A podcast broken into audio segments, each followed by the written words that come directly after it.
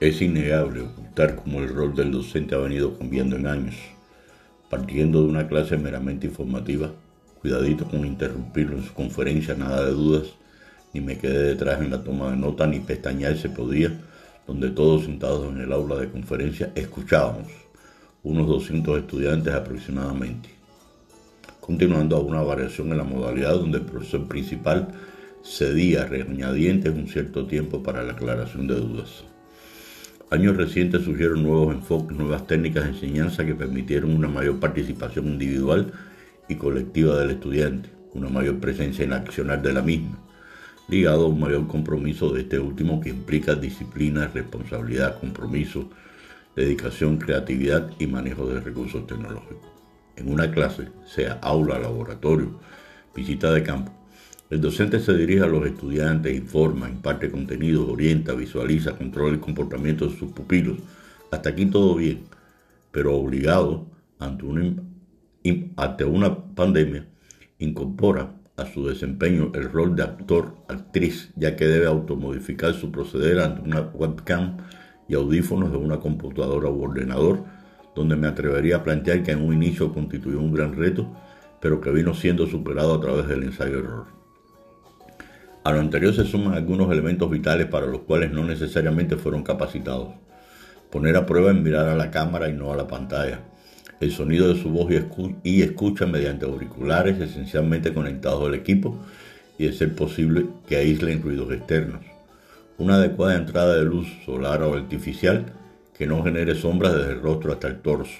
Maquillaje, colores neutros que evitan reflejos que en el caso del sexo femenino lo común de cada día, en los hombres al menos evitar el rostro grasiento con el uso de toallas húmedas. Tener en cuenta en su nuevo set, entre comillas, o estudio de filmación casero, un fondo a su espalda que no genere distracción. Lo ideal, un fondo verde, fondo verde, como puede ser una sábana que permita la superposición de imágenes tales como bibliotecas, paisajes. En el vestuario se recomienda la que se utilice en clases presenciales, al menos de la cintura hacia arriba pero priorizando colores neutros, azules, verdes, suaves, grises y no grandes rayas, cuadros o rojos.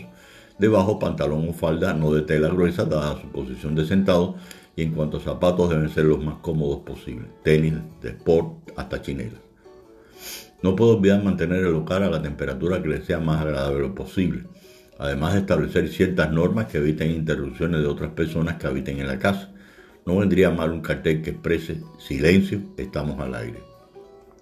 Hasta aquí pudiera mencionar que lo antes descrito es solamente un trabajo previo, extra, en cuanto a recursos básicos que fueron necesarios ante la virtualidad de la clase. Acciones que perfectamente habrán de generar gastos en equipos tecnológicos, computadora y o celular de gama media o alta, otras tabletas donde estos últimos podrían requerir de trípodes, conexiones a internet, la necesidad de una mayor velocidad en su terminal o equipo, protectores de corriente, estabilizadores, entre otros. No queda duda que algunos o que nuevos escalones en recursos tecnológicos comprometen al docente en tiempos actuales, a corto, mediano y largo plazo. En cuanto a preparativos de recursos pedagógicos previos, hablaremos en otra ocasión. Nuestro artículo, el día de hoy, lo hemos llamado Más escalones. Pasa un buen día y buen fin de semana.